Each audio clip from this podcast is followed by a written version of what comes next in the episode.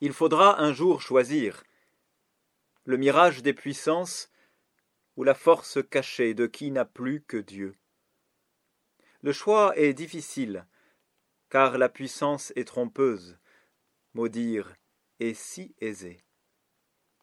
Elle est efficace, la parole aiguisée qui cloue mon ennemi, redoutable la calomnie honteuse qui muselle l'adversaire. Le beau parleur mettra le monde à ses pieds, séduisant à grands tours de langue.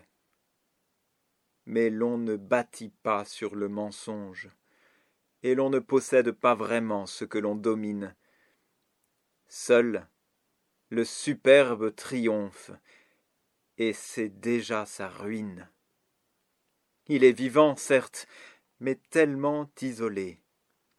Sa vie est une mort, prisonnier de son jeu, enchaîné par les mots qu'il a trop méprisés. La parole peut tuer, mais elle peut nous faire vivre.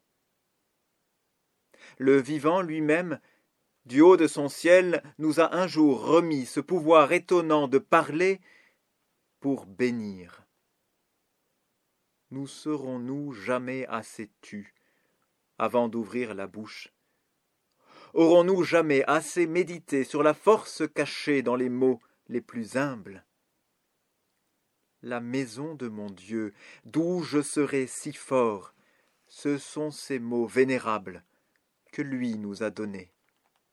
C'est sa parole sacrée déposée dans le livre et ses psaumes rocailleux venus du fond des hommes.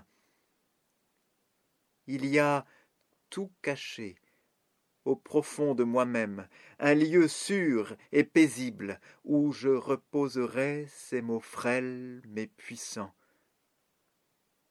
Ils jailliront, sans prévenir, au temps de la détresse. Ils fleuriront gracieux lorsque je bénirai. Ils consoleront, tranquilles, lorsqu'auprès de mes frères je serai comme celui fidèle et généreux, qui a fait de son Verbe la tente où je demeure.